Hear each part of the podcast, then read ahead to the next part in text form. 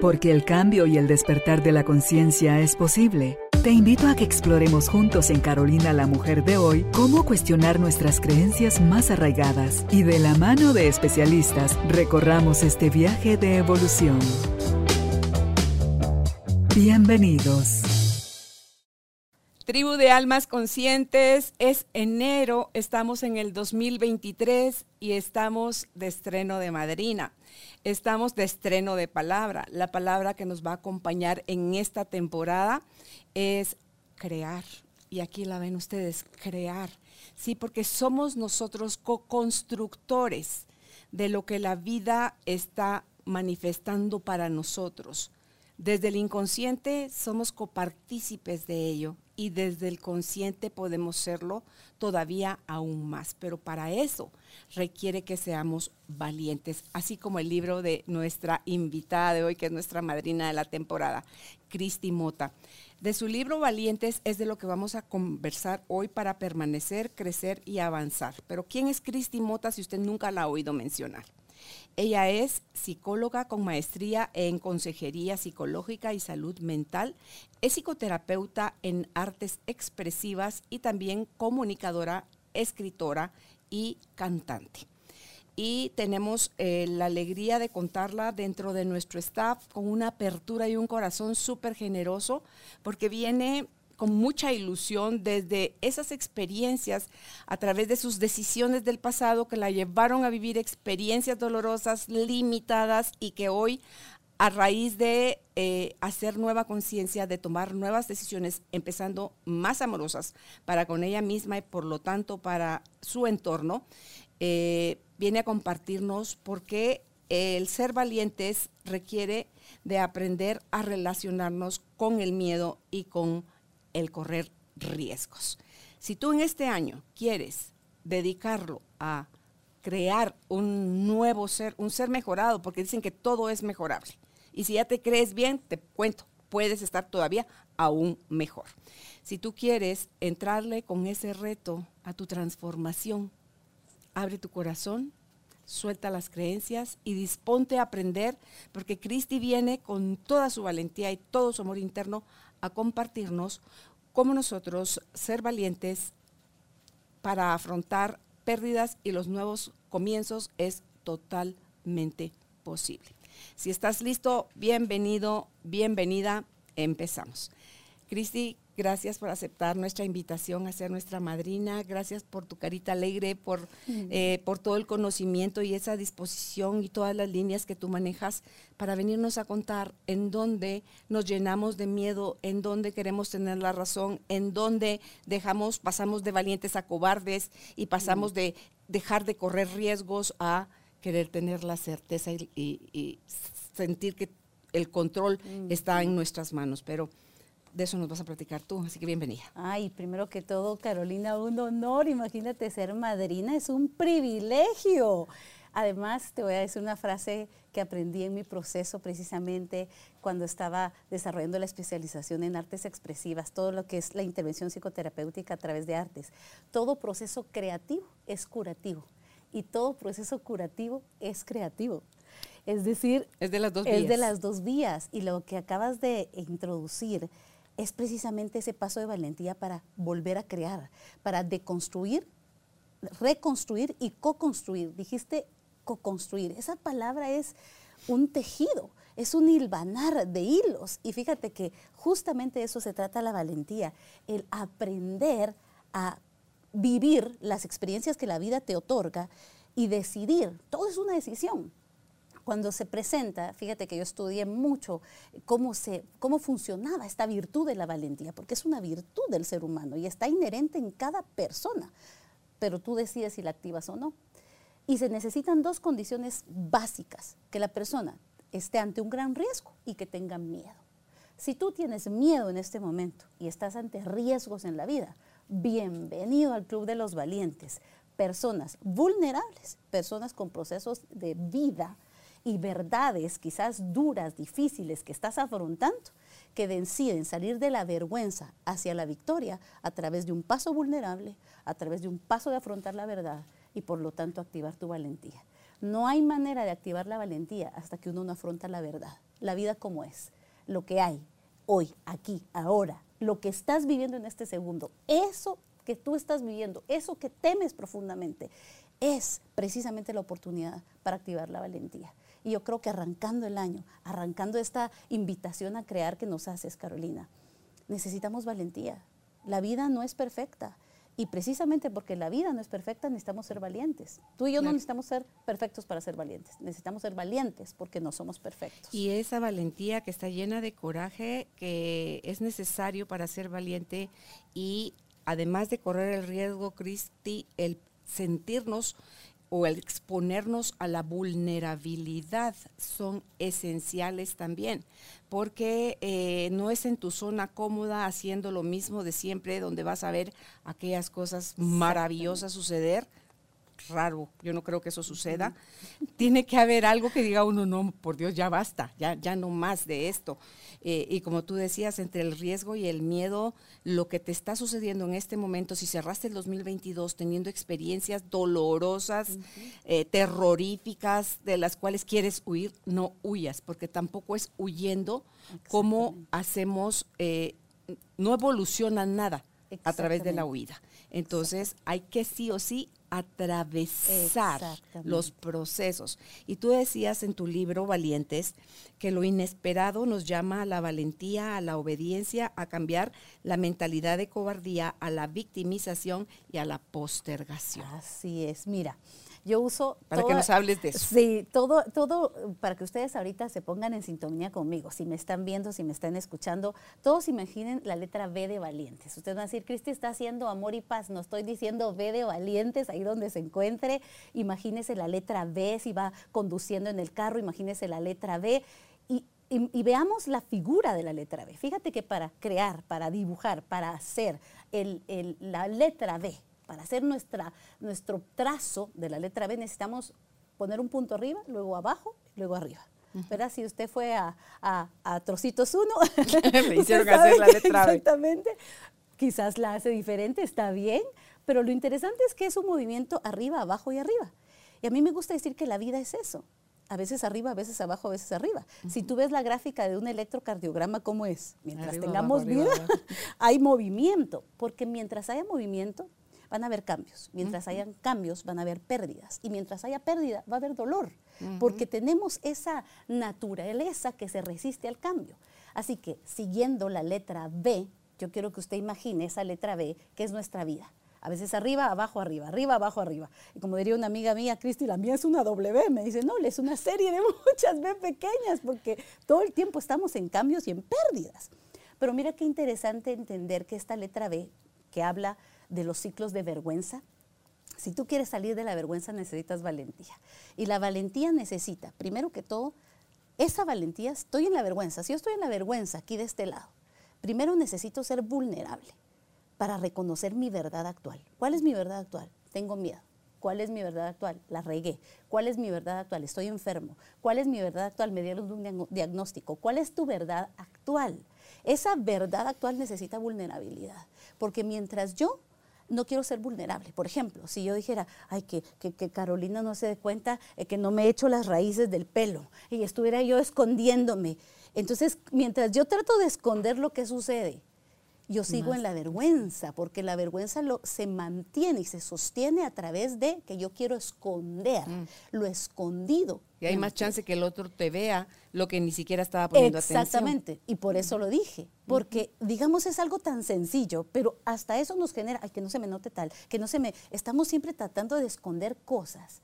Y de hecho yo comparto muy vulnerablemente mi historia en el libro, una de mis etapas de vida, muy vulnerablemente, y cuento la historia de tal manera, la verdad que cause vida, no tanta verdad que deje a todo el mundo desbaratado porque yo quiero contar mi historia, no, una verdad vulnerable que genera esperanza, que genera vida, que es lo suficientemente clara para decir lo que pasó, pero no tantos detalles que no generen vida. Y que no es la narrativa de una víctima. Exactamente, y ahí va. Cuando tú quieres salir de la vergüenza, necesitas aceptar vulnerablemente tu verdad, pero justamente la vulnerabilidad, cuando se junta con la verdad, te saca del victimismo. porque el victimismo es contar a medias para yo quedarme con, con la parte mía y que todo el mundo tenga esa compasión de mí, me pobreté, eh, me, me mengue, ¿verdad? Y yo siempre digo esto, mira, cuando te pasa una vez, tú eres víctima, pero si te pasa dos, tres, cuatro, cinco, pasas a ser cómplice. Ya no eres Lo permites porque lo permites. Ya lo que sucede es que se mantiene el ciclo de la vergüenza porque escondo y la victimización esconde diferentes situaciones, sea por las circunstancias que sean. Y es válido. Si tú eres víctima de algo, tú necesitas gritar la verdad y pedir ayuda, si no vas a seguir en el ciclo de la victimización. Y la victimización y la vergüenza trabajan juntas. Entonces, aceptas vulnerablemente tu verdad, tu verdad actual. Yo siempre digo que cuando uno acepta su verdad actual, Carolina, ahí empiezas a activar la valentía. Y no solo la valentía inherente a la virtud humana, sino una valentía divina, donde la verdad suprema, eterna, superior a ti, te absorbe en tu verdad actual. Y eso es lo que yo experimenté. Yo viví una verdad honesta, actual, humana, pero que fue tomada y sostenida por una verdad suprema. Yo no conocí la verdad suprema de mi existencia hasta que afronté mi verdad actual vulnerablemente con valentía. Tenía miedo, estaba ante grandes riesgos, pero atravesé el miedo, me convertí en valiente mientras caminaba en medio del valle de sombra, en medio de la, esa noche oscura del alma que seguramente todos la conocemos de una u otra manera. Cruz, Exactamente. Ese momento donde tú dices, aquí está todo lo que soy, toda la verdad mía, sin máscaras. Entonces, ¿qué pasa? Que empiezas a pasar de la vergüenza hacia la victoria. La victoria que no está sustentada en cosas, en casas, premios, puntos, sino en tu verdadera realidad. ¡Wow! Esa sensación de decir, ya no necesito nada más, me tengo a mí mismo, me tengo a mí, por fin estoy conectando con mi verdad. Eso es, eso es maravilloso, Carolina. Esa es la verdadera valentía que necesitamos para enfrentar la vida. Debes en ese salir de la víctima eh, cambiar tu mente de cobarde que está ligado a tu sensación de pequeñez, de indefensión, mm. de separación de Dios y del todo y del prójimo. Entonces, eso nos mantiene en un círculo vicioso de la postergación, ¿no? Ahí después, no, no, sí, yo sé que tengo problemas, ahí voy a buscar ayuda, pero no dices cuándo, ¿verdad? Ni mueves un dedo por salir de ahí. Y mencionas también dentro de estas cosas de lo inesperado, Cristi, la obediencia. Sí. Háblanos de eso también porque eh, no sé si quedamos curtidos de cuando éramos niños y en la casa a mamá y papá no podíamos chistar y todo mm. tenía que, y, como trasladamos la imagen de nuestros papás terrenales a padre, al creador, entonces dice uno, entonces como que cuando tengo yo libertad, siempre la hemos tenido, siempre la hemos mm, tenido. Me encanta. Entonces habla de la obediencia. Gracias, por favor. como siempre, ¿verdad? Se nota que Carolina tiene tantos años que sabe hacer las preguntas exactas en el momento exacto, porque justamente sabes que yo creo que la obediencia está muy mal definida.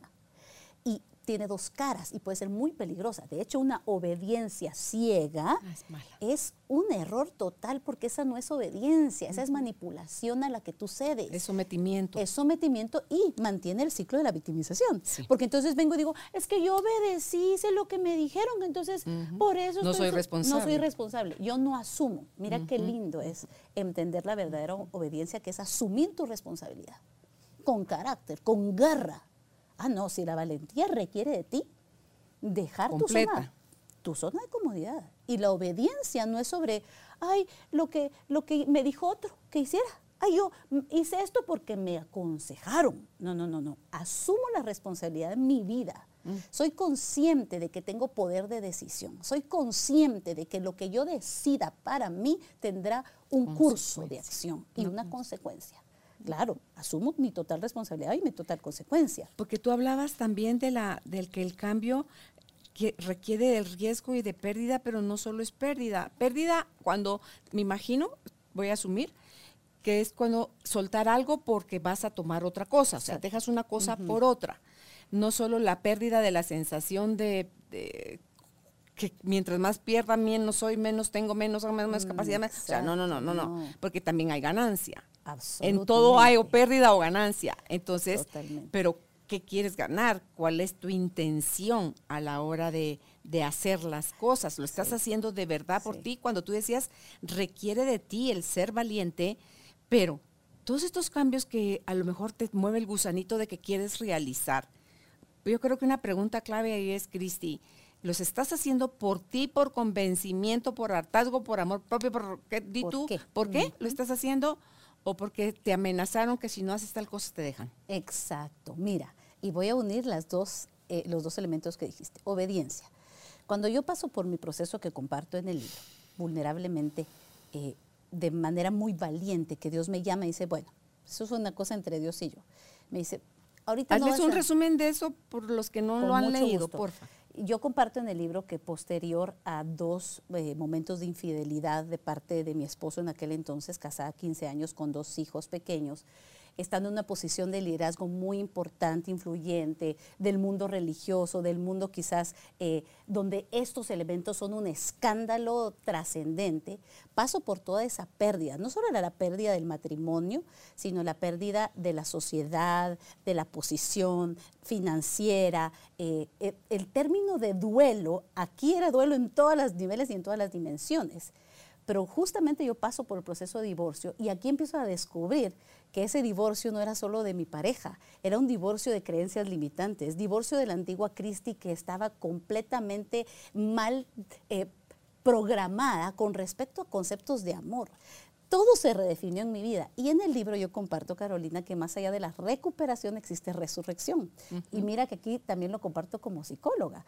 La recuperación, si bien es cierto, la necesitamos, pero hay un elemento aquí de resurrección cuando, cuando aprendes a obedecer, que es obedecer, a veces te toca solo creer y obedecer, porque no entiendes nada, todavía la razón está muy limitada, no entiendes, pero crees, tienes el paso valiente de confianza, decir, voy a hacer lo que tú digas, lo que siento en mi corazón, lo que me está dando esta responsabilidad de dar este paso para salir de este estado de limitación.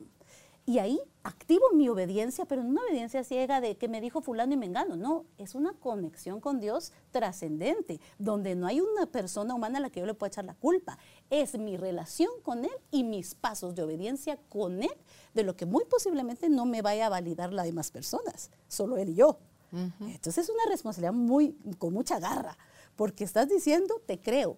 Yo no entiendo, pero te creo. Ahorita que cuando tú dices solo Él y yo, pero tienes esa frase ahí que dice, cuando te das cuenta que Él es todo lo que tienes, te das cuenta que Él es todo lo que necesitas. Entonces, ahí eso del qué dirán y la sociedad y la familia y el herolero eh, desaparece.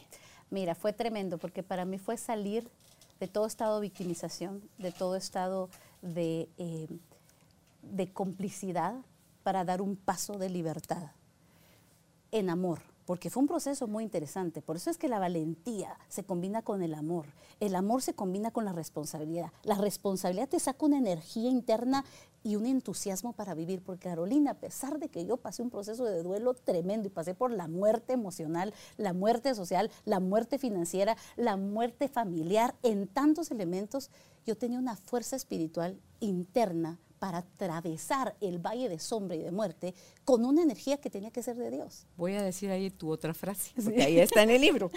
Y dice, eh, sepultura, es el final de algo temporal, pero el inicio de algo eterno. O sea, tú tuviste que enterrar todas esas partes dejar de querer tener la razón, dejar de decir que él fue el malo y tú la buena, que tú eras la pobrecita, que la engañada y asumir todo como nuevo, porque dice que si pudiéramos ver a nuestra pareja como alguien que estamos conociendo todo el tiempo, porque al final igual no lo conocemos. Si ni nos conocemos a nosotros mismos, ¿cómo carajos vamos a conocer al otro? Me encanta eso. ¿Sí? Entonces dice, entonces si nosotros pudiéramos verlo al otro sin juicio, caeríamos perdidamente ah, enamorados de la otra persona. Total, total pero no de nuestras expectativas. Así es, ni de lo que nos enseñaron que era. Exacto. Eh, se supone que Cristi tiene que casarse con tal y cual, y la vida de Cristi debe ser así porque ella es una mujer de este tipo y tiene que ser todo perfecto.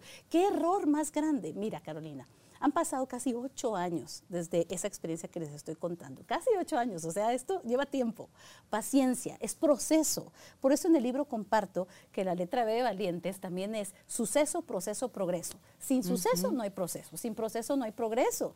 Pero todos queremos, ay, yo quiero resucitar, yo quiero avanzar, yo quiero progresar. Pero la antesala a eso es morir, morir a tu ego, morir a, tus tantos clichés y sistemas de control que tenemos para evaluar nuestras rúbricas de calificación sobre las personas, los mm, juicios mm. que acabas de decir.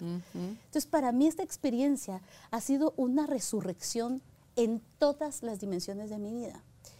Casi siete años después, casi ocho, porque estamos justamente por cumplir ocho años después de este proceso. Además de que nosotros con mi pareja en ese momento nos divorciamos. Pasamos por todo el proceso de aprender a, enfocar a nuestros hijos porque el, proyecto de pareja había terminado, pero no el proyecto de paternidad. No solamente estaba resucitando yo, estaba aprendiendo a vivir, eh, enfocando las diferentes dimensiones de la familia. Para todo esto, yo especializándome en tantas cosas a nivel académico y todo esto me ayudó a ver la vida de forma diferente.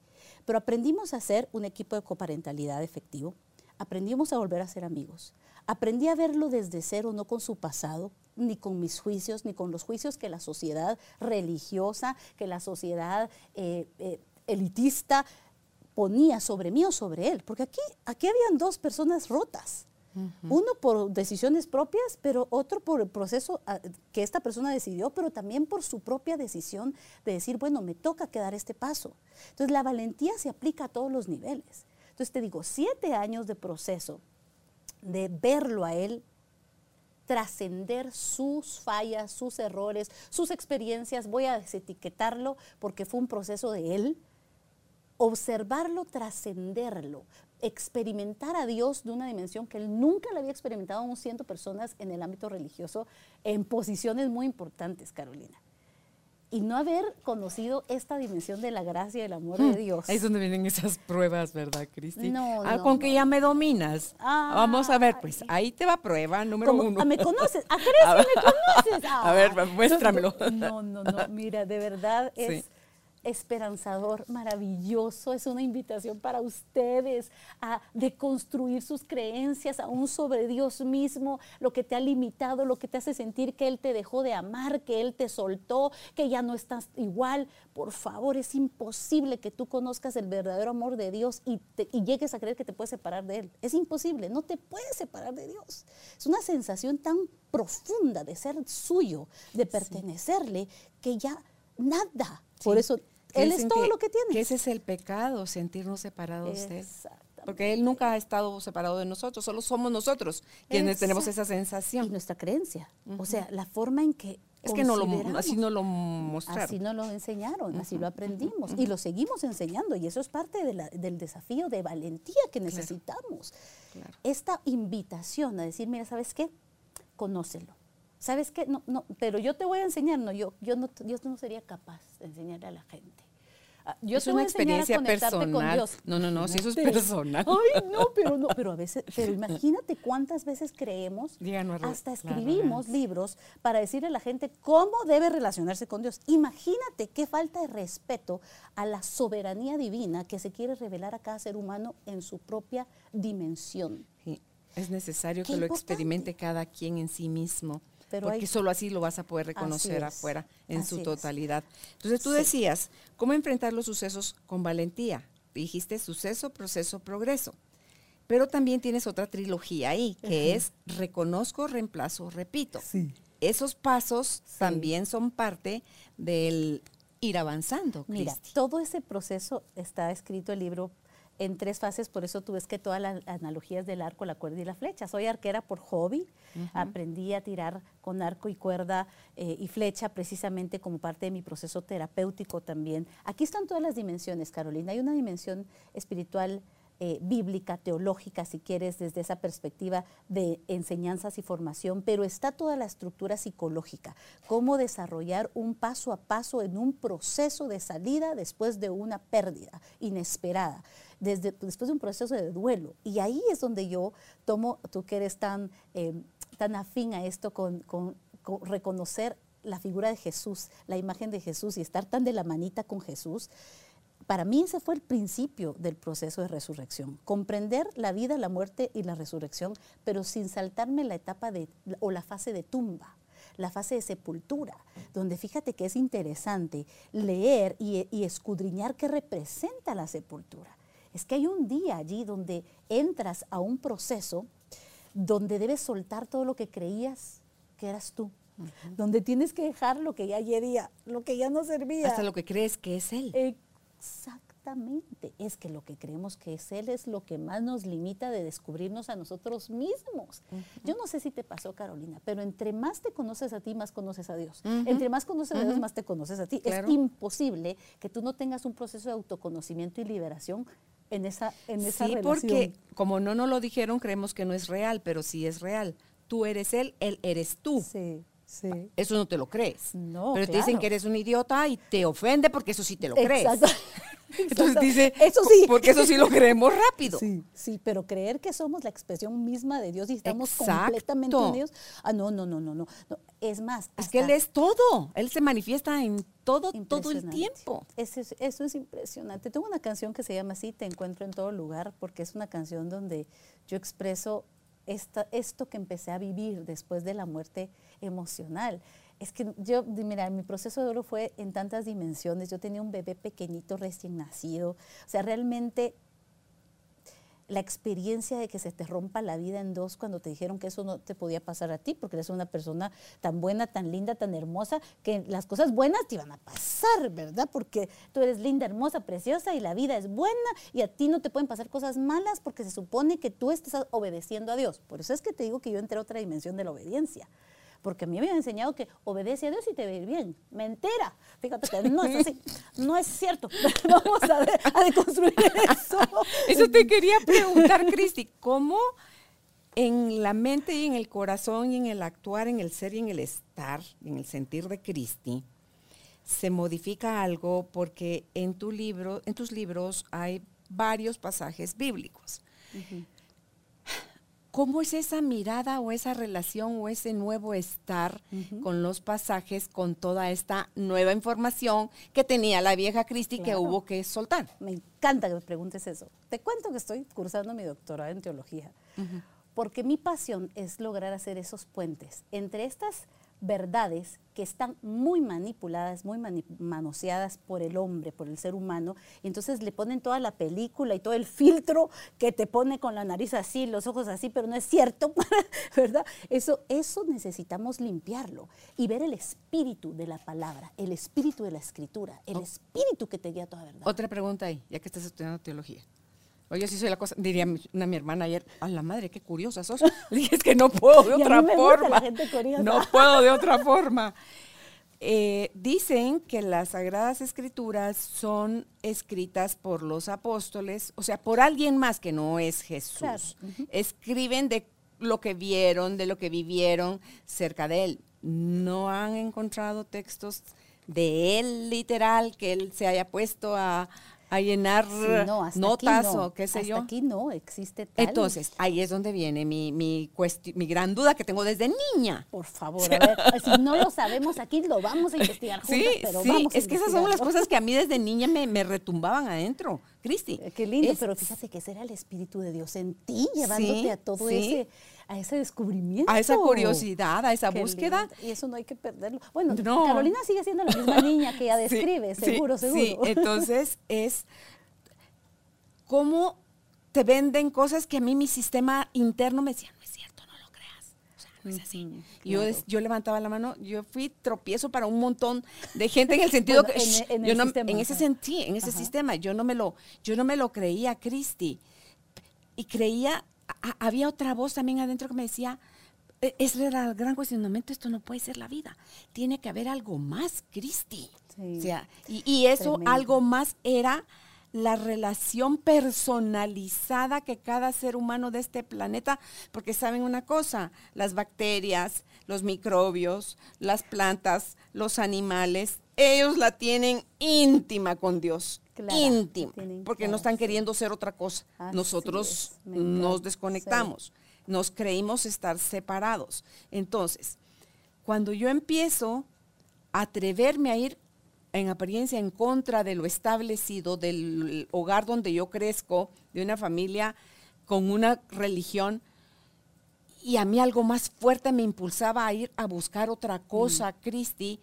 Y hasta cuando me doy cuenta que cuando yo estuve en un lado en el que crecí, tuve milagros. Luego, por voluntad propia, incursión en otra faceta de donde nos quieren enseñar de Dios y también tuve milagros. Y después en otra que también es súper importante, que es súper conocida, y también tuve milagros. Entonces dije, oh carajo, ¿qué es esto? En el 2008. Es que tú te estás relacionando con Dios. Sí, entonces dije yo, ¿por qué es en todos lados donde yo lo fui a buscar, mm. Él estaba? Pero resulta que estaba adentro. Y hasta que no lo pude ver ahí, Cristi, no pude dejar de, reconocer que, que solo es lo, la frase que tú dices aquí. Cuando en tu frase de cuando te das cuenta que Él es, todo, lo, que, tienes te das cuenta que Él es todo lo que necesitas. Y entonces dices, estoy hecha. Estoy hecha porque. Ya llegué.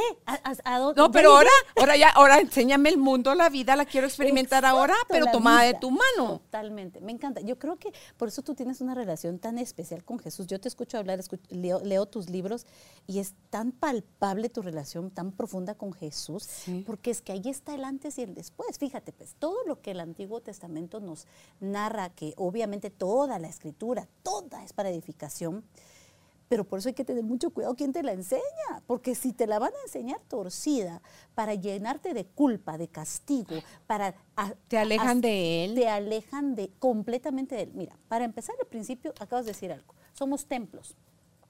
Te pregunto, el templo es un lugar de encuentro, ¿no? Es un lugar de reverencia y de respeto porque te encuentras.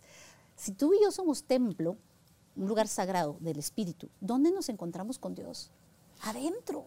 El encuentro no está Íntimo es dentro. Íntimo Pero después lo puedes tener afuera también. Lo, ya eso es una, es como transpirar. O sea, tal cual, te sale.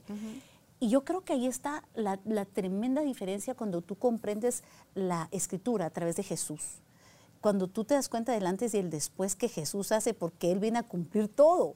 De una vez tú te relaciones con Jesús, ya está, todo hecho, ya está todo resuelto, ya lo tienes todo. Entonces, comprender la escritura también por sus diferentes pactos, que, es, es un libro que para algunas personas es sagrado, para otros no, cada quien define, yo no me voy a poner a pelear con quien no, para mí la Biblia es tremendamente importante, es un libro fundamental pero yo respeto que para otros no, porque se relacionan de diferente manera con el texto pero otros libros sagrados tienen las verdaderas, las verdaderas verdades, de el otro, valga la redundancia, lo real, lo verdadero. Está en todos esos libros. Se repiten, sí, se repiten de manera, no, es maravilloso. Por eso es que estudiarlo, y revisarlo con un corazón humilde otra vez. Si tú entras a estudiar lleno de juicios, y lleno de ego, porque el ego se maquilla muy bonito con cosas... ¿También es espiritual? Exactamente, exactamente. Si tú entras así, no vas a encontrar nada, no te vas a encontrar con Dios, no te vas a encontrar el espíritu de la palabra, no te vas a encontrar con esta verdad que te resucita, porque es sin, sin eso, por eso es que se intenta morir, porque mientras la Cristi, con todo su ego, decía, yo sé cómo, a mí ya sé cómo me enseñaron, yo tengo el ABC de esto, no encontré nada. Destruida en mi ego, destruida en mi humanidad, rota, wow. Ahí fue donde el espíritu de Cristi realmente se relacionó, espíritu, espíritu. Se acabó la bulla. Se acabó la bulla, el, todo el juicio impuesto, dicho de mí para afuera, de afuera para mí, todo eso. Entonces, cuando ese estado, pero es un estado de la liberación de la conciencia, como tú bien lo compartes, donde tú entras a otra dimensión que es espiritual.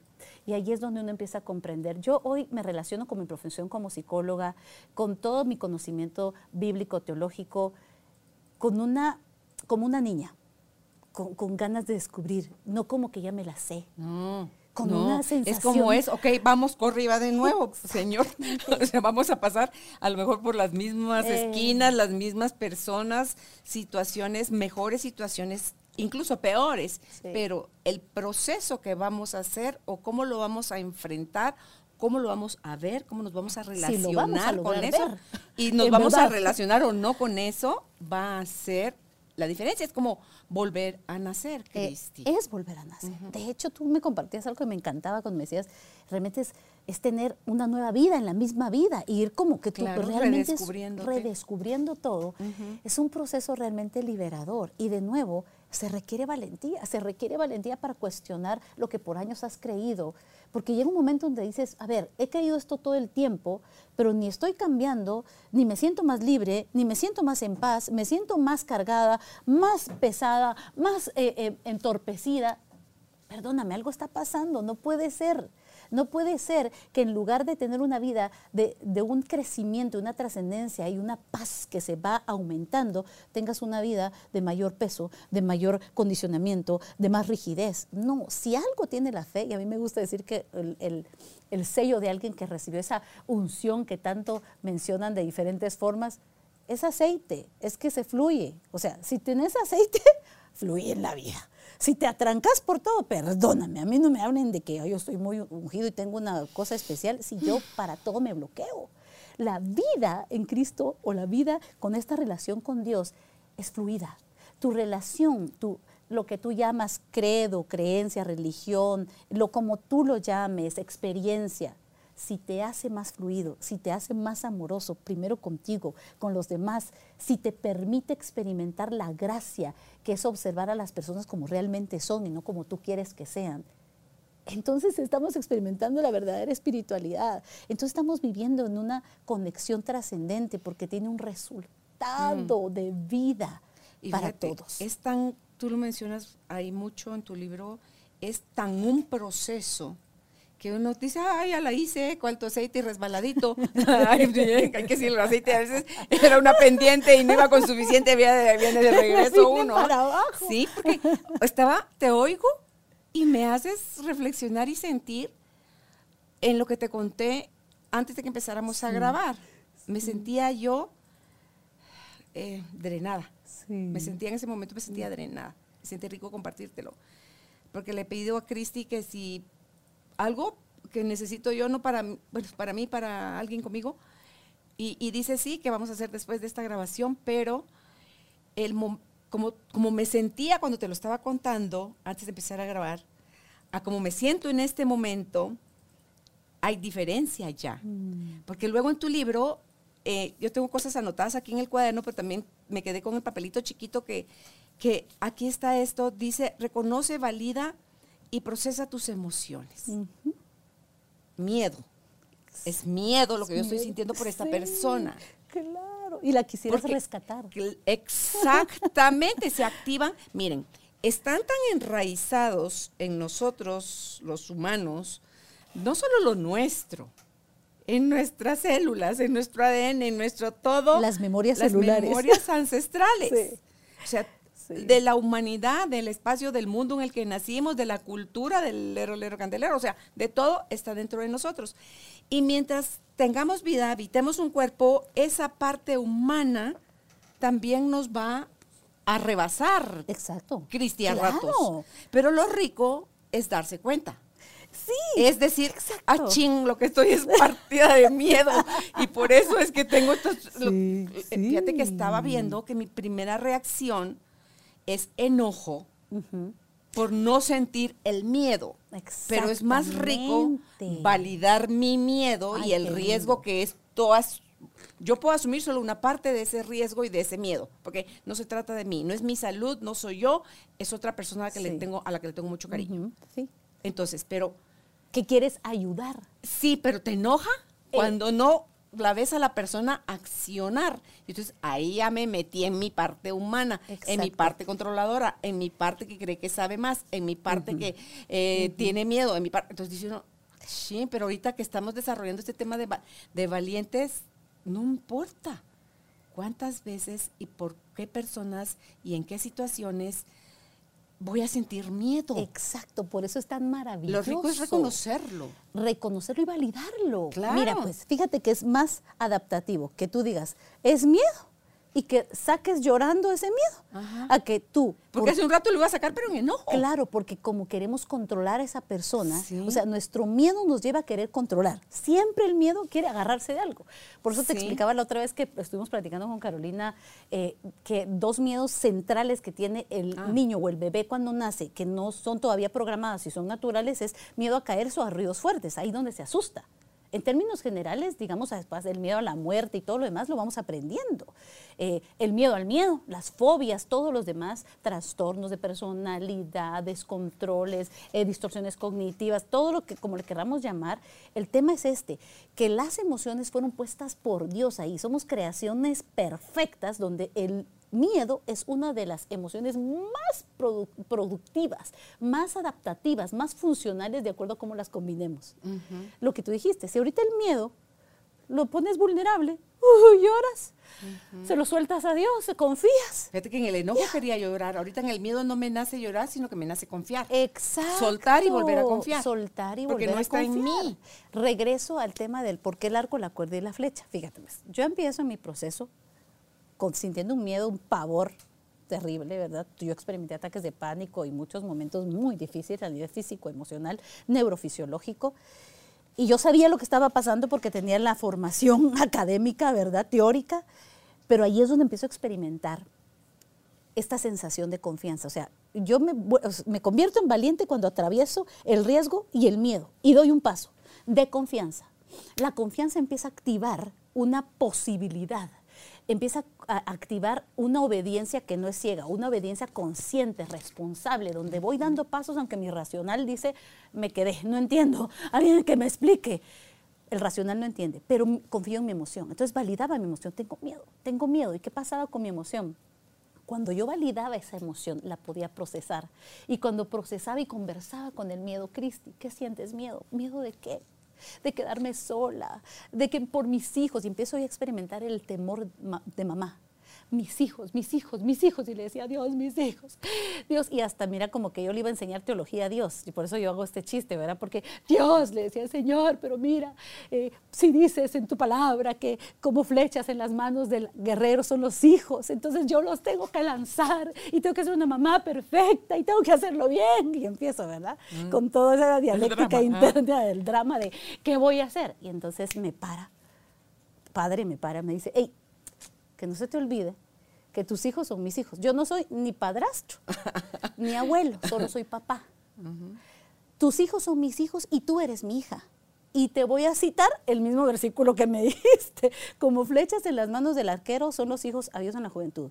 Tú no eres la arquera perfecta, solo yo soy arquero perfecto. Porque solo yo soy papá perfecto. Tú eres una flecha, tus hijos son flechas. Así que, mi hija linda, sueltes en mí, y en arquería se dice que la flecha cuando pega es como una flecha muerta que va. Si solo coopera con la pericia del arquero. Tú estás tirando, enfocas el destino, el centro, de la diana, y lo que tienes que hacer es que toda tu pericia actúe en el timing, en el tiempo perfecto.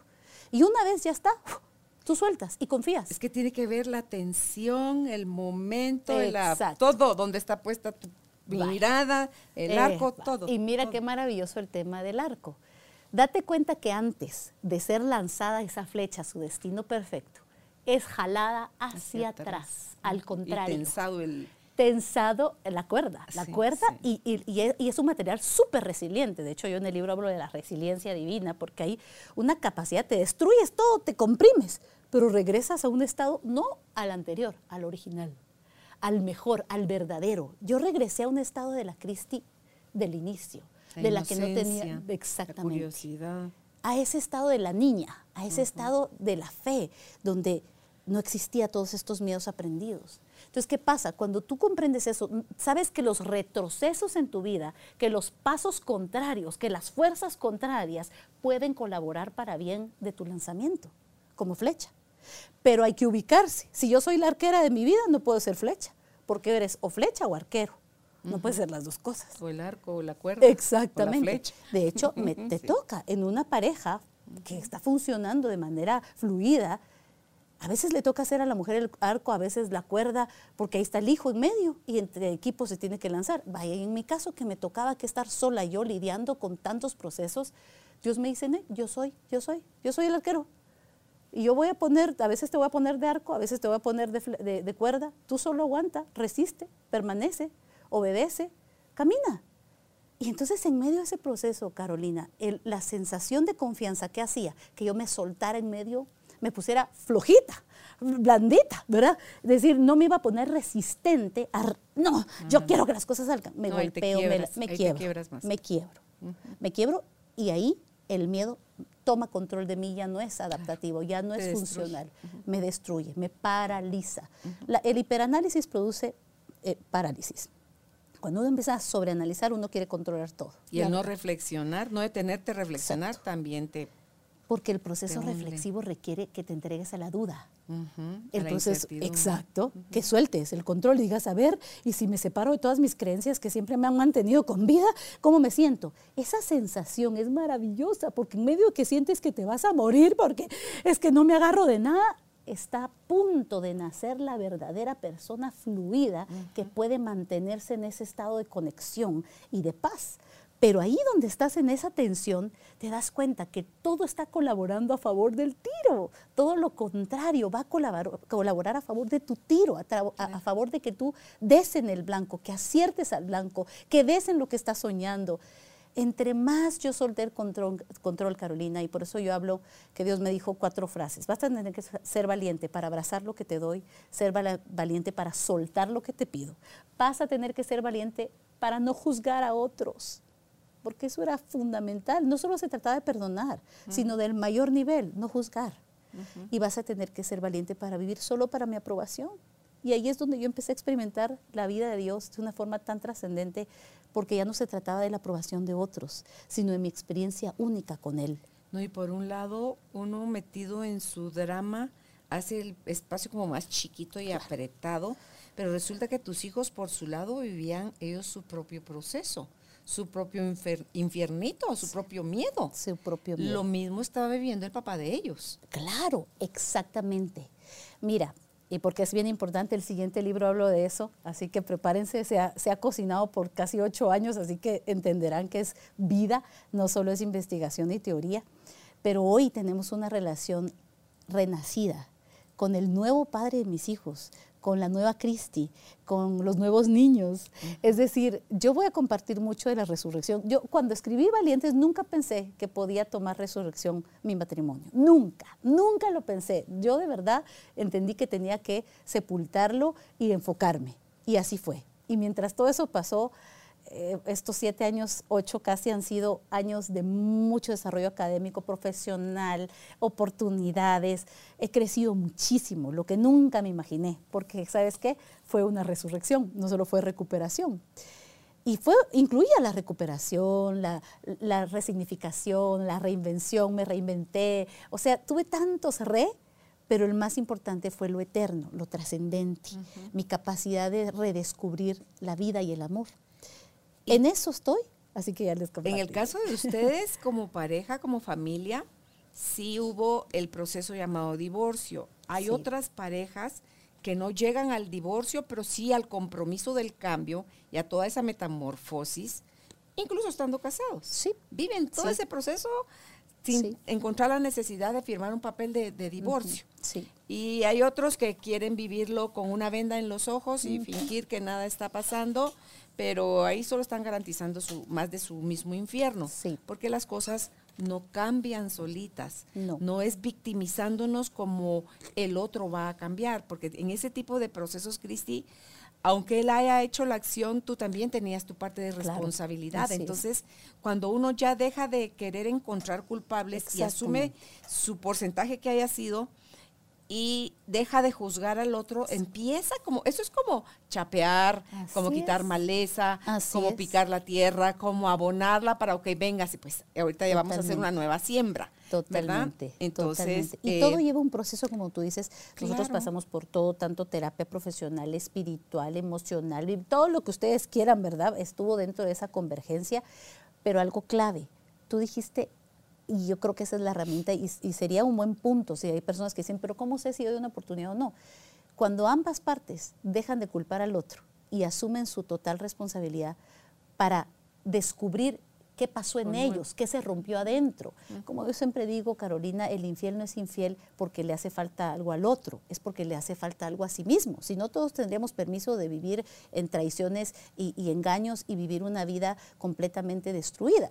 No, yo creo que el tema aquí es que hay mucho más. De hecho, dentro de ese proceso yo también estuve especializándome en sexología, terapia de pareja, entonces he aprendido tanto para poder resignificar mi historia poder verlo a él desde su aquí y ahora, poder ver toda la parte de crecimiento que esto también tiene, porque lo vivimos dos veces. yo te digo, yo sé que es ser recuperado la primera vez y no funcionó. Y la segunda fue muerte, muerte, muerte. Y experimentar una resurrección que tomó tiempo. Tomó tiempo porque teníamos que deconstruirnos y reconstruirnos por sí solos. No puedes restaurar un matrimonio si no hay dos personas restauradas, o sea, dos personas restablecidas en sí mismas. Si no, no puedes crear un puente. Si no es uno cargando al otro, empujando al otro, jalando al otro. Y otra vez verá el ciclo y se dan los patrones. Y si no, si tú no destruyes y desprogramas los patrones que te llevaron a la conducta actual, ¿cómo pretendes que haya un cambio y una modificación a largo plazo? Es imposible. Pero los seres humanos no queremos tener paciencia. Eso, y nos da miedo en, ante, en, la, medio de la incertidumbre que las cosas finalmente nos salgan, va, voy a hacer todo este trabajo, todo este proceso, todo este esfuerzo, pero que haya algo que me garantice que la charada va a funcionar, eso no es Pero es porque estás poniendo los ojos en el otro. Cuando tú haces tu proceso por ti, yo necesito ser transformado yo Claro, y no solo, y es ya ni siquiera en ti, ti, tú, sino que en ti Dios. Exactamente. Porque ya ni el ti, tú desaparece. Exacto. Tiene que, es la muerte del ego. Tiene que estar solo él. ¿Qué, destruye todas las relaciones, Carolina? El ego. El ego. Entonces, básicamente, mira, relaciones entre padres e hijos, entre hermanos, entre amigas, entre amigos. Es que no vayamos solo a la relación de pareja. es que dicen que el ego es ese, pues, el que necesita tener el control, necesita tener certeza, necesita comprender, necesita. Hay cosas que no vas a comprender cómo fregados suceden, suceden. Las aceptas o las resistes y a más resistencia, más sufrimiento. A más aceptación, más resiliencia. Así es. Más cambio, más agilidad emocional, más fluir. Por supuesto, porque te dejaste poner rígido. Si la rigidez lo que hace es limitarnos, pero cuando nos ponemos flexibles ante esto, qué poderoso es para el ser humano. Y hay algo importante, Carolina. Yo creo que en nuestro caso tuvo que ser un divorcio porque veníamos precisamente de una estructura que no nos permitía primero reconectar con ah. nosotros mismos. Y parte de eso, Carolina, de eso, de que tú te atrevas a, verte como realmente eres, sin caretas, sin máscaras, sin juicios ni condenaciones de nadie. Tiene que ser un, un, encuentro personal con Dios. En este caso, en mi caso fue así, una revelación de mi verdad interna para poder trabajar allí. Entonces ya no hay dedos señaladores, es, es personal.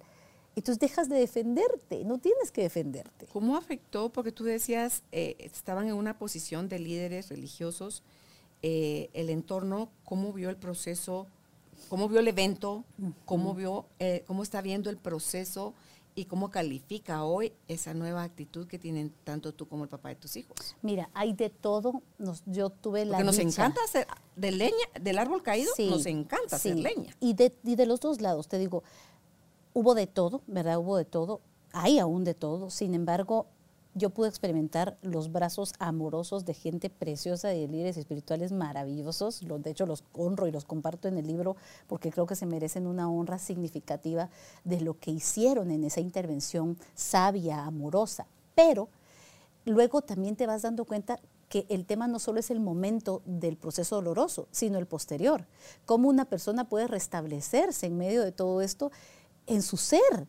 Es decir, dejamos tan limitada la posición y la etiqueta que pareciera que sepultamos a la persona eh, que falló, ¿verdad? La persona que ya no puede volver.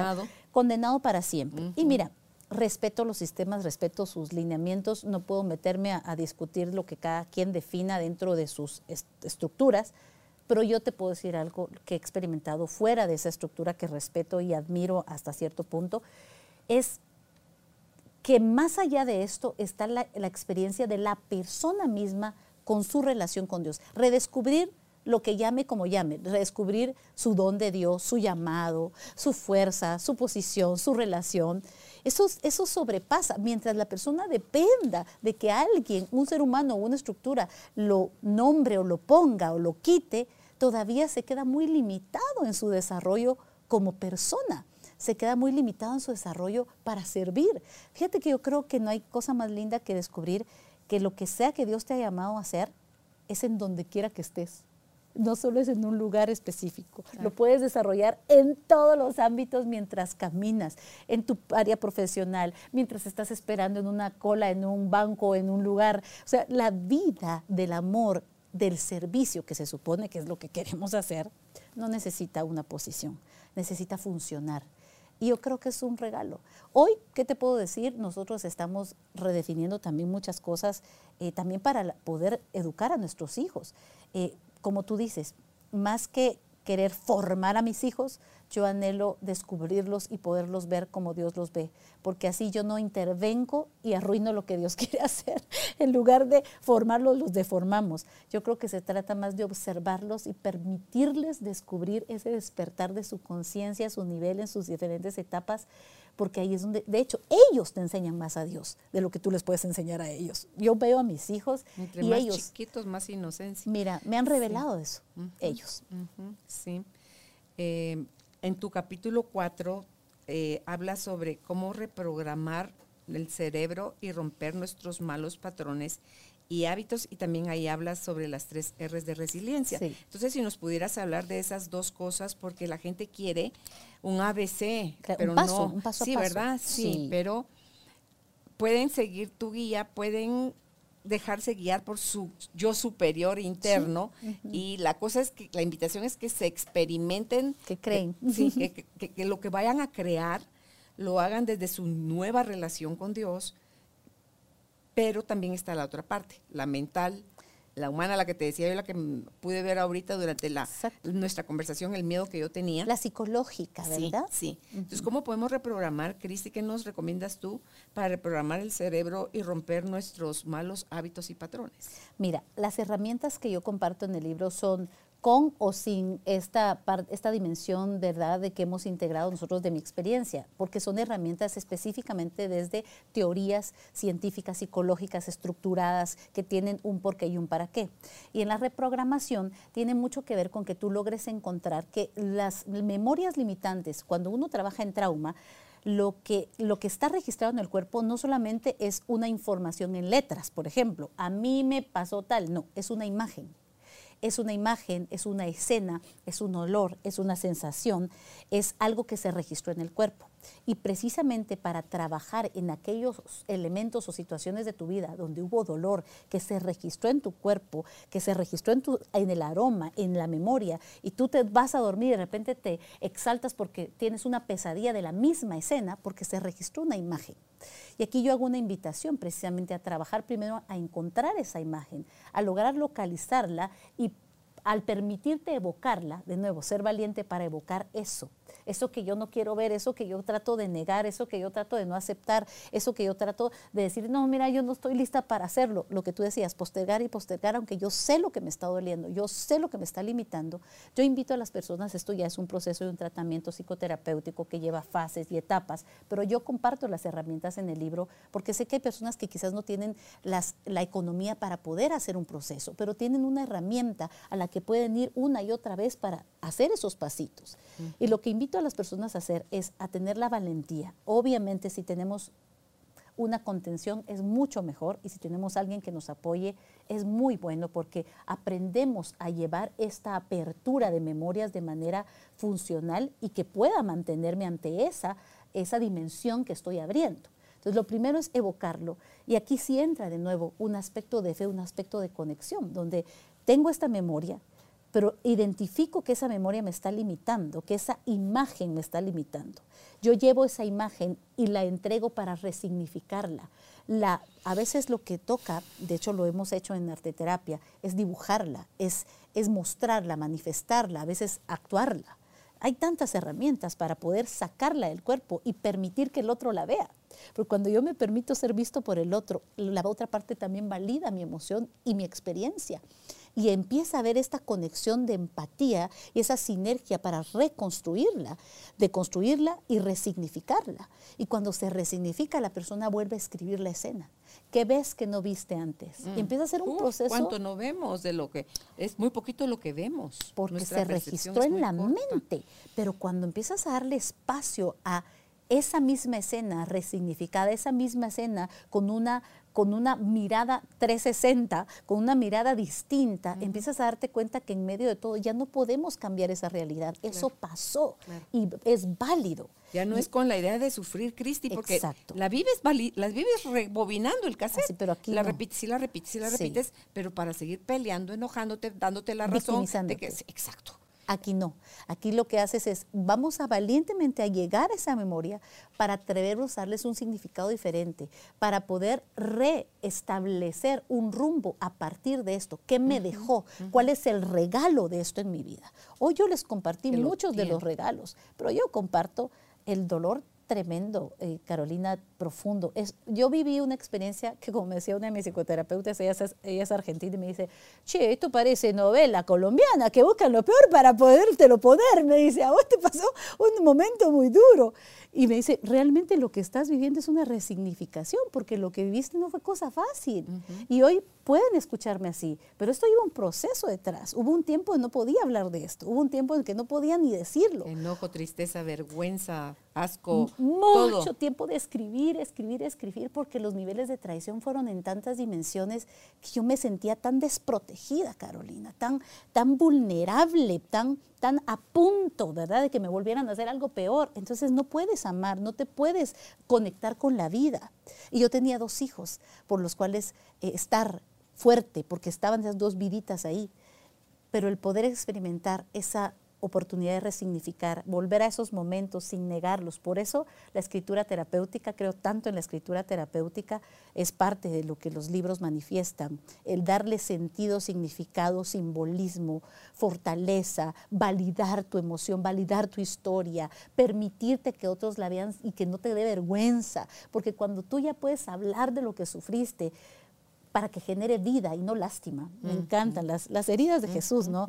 Eh, es una herida para que creas, no una herida sangrante que produce lástima. Es para que tú creas y, veas lo que pasó. Y tampoco que te produzca culpa. Exacto. Que no es tu culpa. Exacto. Es para que tú veas que es posible. Yo emocionalmente estuve muerta y ahora vivo, algo pasó en mí, yo lo comparto en el libro, el tiempo nos faltaría, pero es un paso a paso que incluyó la parte profesional, la parte fisiológica, yo comparto todas las herramientas fisiológicas que desarrollé precisamente en ese tiempo, toda la parte espiritual, trascendente de fe, pero también una parte muy práctica, muy del día a día, de cómo como, cómo duermo, cómo me cuido, todo eso que dijiste al inicio, una relación amorosa primero conmigo. Yo me volví a casar conmigo y volví a ser el amor de mi vida. Sí, te tenés que enamorar de ti, perdidamente. Perdidamente. Y hoy digo yo, qué bonita soy, cómo me quieres y me muero. Paco Stanley, sí, ese de él era esa frase. Em, y puedes hablar, porfa, Cristi, sobre las tres R de la resiliencia. Sí para poder hacer este proceso de transformación o de cambio, primero hay que reconocer. Si yo no reconozco lo que está allí, que es lo que hablaba anteriormente de la imagen, no la puedo reemplazar. Entonces yo decido que esta imagen que me hacía daño, esta, esta emoción, este significado tan nocivo, lo voy a reemplazar por este, una verdad trascendente para mí, algo funcional, algo que me da vida, algo que significa eh, eh, poder, valor para mí y lo reemplazo. Pero ese reemplazo lleva tiempo. Entonces se repite, se repite, se repite. De hecho, hay una fase de 22 días para hacer la desinstalación de esa memoria, 22 días para reinstalar y 22 días cuando ya se automatizó ese hábito, esa nueva creación que estás desarrollando para tu beneficio. Entonces, las tres seres de la resiliencia tienen que ver con reconocer, reemplazar y repetir parece sencillo, pero efectivamente así de sencillo es como cuando instalas el hábito de tomar agua o de hacer ejercicios o acostarte temprano, tienes que reconocer, reemplazar y repetir. Reconocer, reemplazar y repetir. Y de esa manera empiezas a establecer un nuevo rumbo en tu vida. Hay herramientas. Lo que más me apasiona, Carolina, es decirle a hombres y mujeres que están en etapas de pérdida que lloren, sí, lloren, hagan su duelo, validen su emoción, denle sentido y significado y valor a todo lo que están viviendo. Pero una vez hecho, tu vida puede cambiar. Hay esperanza. No estás condenado a quedarte ahí, no estás condenado a vivir eh, en ese curso. Puedes transformar. Y siempre que transformas, te das cuenta que no desechas el material anterior, de hecho es como un reciclaje, porque lo que sucede es que hay cosas que sí, sabes que ya no sirven y tenían que morir, pero hay otros elementos que se reconstruyen, por eso amamos el arte expresivo, porque cuando la persona logra tomar de su casa cosas recicladas y viene y hace una creación nueva, se da cuenta que su interior es igual que no podemos cambiar de familia, no podemos, yo no podía cambiar de papá de mis hijos, yo no podía, o sea, todo ese sistema estaba, mi realidad estaba, pero ¿cómo la recoloco de manera que ahora sea funcional, adaptativo para mí, funcional para mis hijos, para mi entorno? Ahí es donde se encuentra la virtud del artista creador que está en cada uno de nosotros. Por eso es que van siete años. Sí, y sumando. Y sumando. no fue un parpadeo ni de una semana para otra. No, y te digo algo, es la clave. Es la clave, no acelerar lo que no se debe acelerar. Dos últimas cosas, Cristi. Tú dices en tu capítulo 11, para avanzar, ¿cómo podemos establecer un plan de acción? Bueno, primero que todo, eh, de nuevo, ¿quieres avanzar? La pregunta sería, ¿quieres avanzar? Porque hay gente que no quiere. Se quieren quedar ahí, se quieren quedar ahí. las heridas ahí en la esquina. ¿Y sabes qué? Yo respeto porque parte de nuestro proceso asertivo, respetuoso, amoroso, dentro de todo proceso de acompañamiento es que no vamos a donde el terapeuta quiere, vamos a donde la persona quiere. Pero el terapeuta invita a la persona a, que vea su vida como realmente es y no como la está viendo en ese momento. Mm. Entonces ahí empieza la invitación. Yo le digo a mis pacientes, invítese, no se obligue, no se demande, no se maltrate, invítese, invítese al proceso. Dígase, Cristi, te quiero invitar un pasito. Hoy, hoy vamos a cambiar esta declaración, hoy vamos a cambiar este diálogo interno, hoy. Entonces empezamos a dar esos pasos, porque si la persona quiere avanzar, el primer paso es párese, ¿verdad? O sea, si quiere salir de ahí, de esa posición, levántese, de, la levántese de la silla. No puedo, a ver, yo le ayudo, ¿verdad? Le puedo pegar la ayudadita para que se pare, pero luego le enseño a que se sostenga. Y luego queda el primer paso. no puedo caminar por ella, no la puedo obligar, se puede cansar y se vuelve a sentar, ok, pero vamos a volverlo a intentar.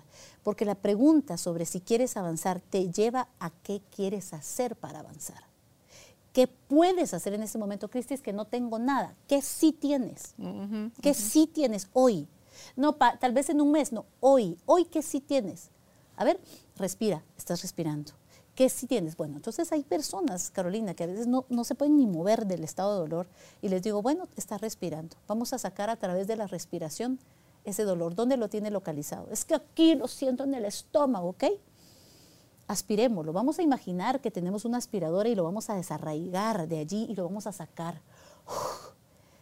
Pasos tan sencillos como empezar a reconocer que quiero sacarlo de mí, que no quiero ese odio, que no quiero ese rencor, ya empieza a ser un paso para tomar una decisión mayor, una decisión de pararme, una decisión de dar el primer paso, una decisión de soltar. De nuevo, el arco, la cuerda y la flecha.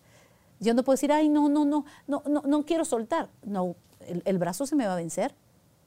Una vez puesto ahí, tengo que soltar si yo quiero que llegue esa flecha al objetivo. Y muchas veces todas las cosas que hemos hecho no, llegan a donde queremos, se frustran, porque en realidad la pregunta de si quiero avanzar me lleva a decidir, y yo creo que te lo mencionaba también fuera de cámara, alinear mi acción. O sea, tengo una gran intención, pero mis acciones van de acuerdo a esa intención, o mi dirección está completamente contraria. ¿Cómo le voy a dar al centro? Imposible. Necesito hacer una, una alineación. Mi intención con mi acción y así sucesivamente hasta que voy dando un pasito a la vez. Por eso yo digo que hay momentos donde solo se debe creer y obedecer. Pero otra vez, obedecer algo eterno, espiritual, no, no, no cosas triviales. Porque entonces a veces la razón no te da, pero das un paso, con un paso crees, con el otro obedeces, con el otro paso crees, obedeces, vas creando y cuando sientes estás del otro lado. Y no te diste cuenta, porque fue un paso a la vez.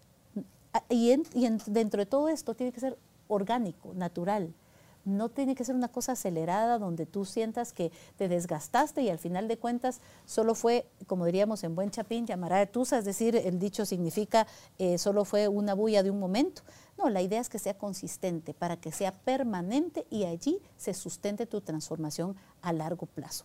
Lo que se logra con estímulo dura lo que dura el estímulo. Entonces debe ser algo que trabajes desde la convicción, desde una decisión profunda que toma tus entrañas mismas. Claro, tú por ti, para ti, contigo. Porque hacerlo por alguien más es temporal, es maquillaje. Y yo de hecho cierro con el tema de, de no más miedo al éxito. No More Target Panic, que es, de hecho, es, una, es un factor neuro, como neurológico que el, el, mismo arquero sufre porque empieza a tener una sensación de que va a fallar y se exige tanto que empieza a tener más miedo al éxito que al fracaso. ¿Verdad? Es decir... Uno cree que le tiene miedo nada más a perder, al fracaso, pero mm. hay igual de miedo al éxito. Así es, por lo que significa, por lo que representa tener éxito. Entonces, dejemos de tener miedo de acertar, al contrario, aprendamos a depender no solo de nuestra propia habilidad, sino conectarnos con lo trascendente, con lo eterno, con lo intangible, con aquello que no controlamos, porque si algo tiene la vida, es un montón de situaciones que no controlamos. Las pérdidas van a estar, los cambios van a estar, eh, acabamos de vivir el 2020, el cambio trascendental a nivel mundial, y para muchos de nosotros se transformó también en vida. ¿Por qué? En medio de procesos de pérdida pero es el significado que yo le doy para que pueda avanzar.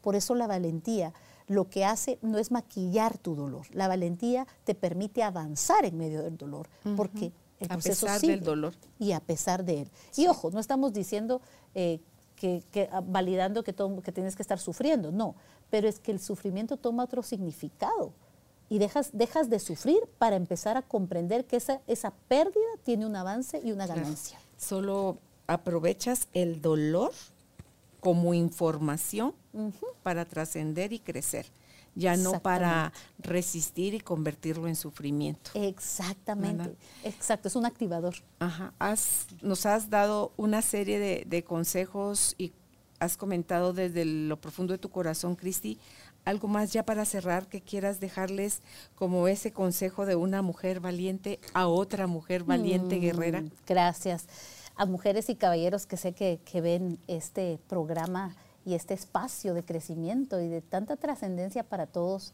yo te quiero decir algo. No esperes a que la vida esté bien, en el nivel, en el lugar donde tú esperabas a estas alturas, a esta edad. Yo debería. Quítate todos esos elementos que solamente están haciéndote a ti etiquetar tu existencia de manera disfuncional.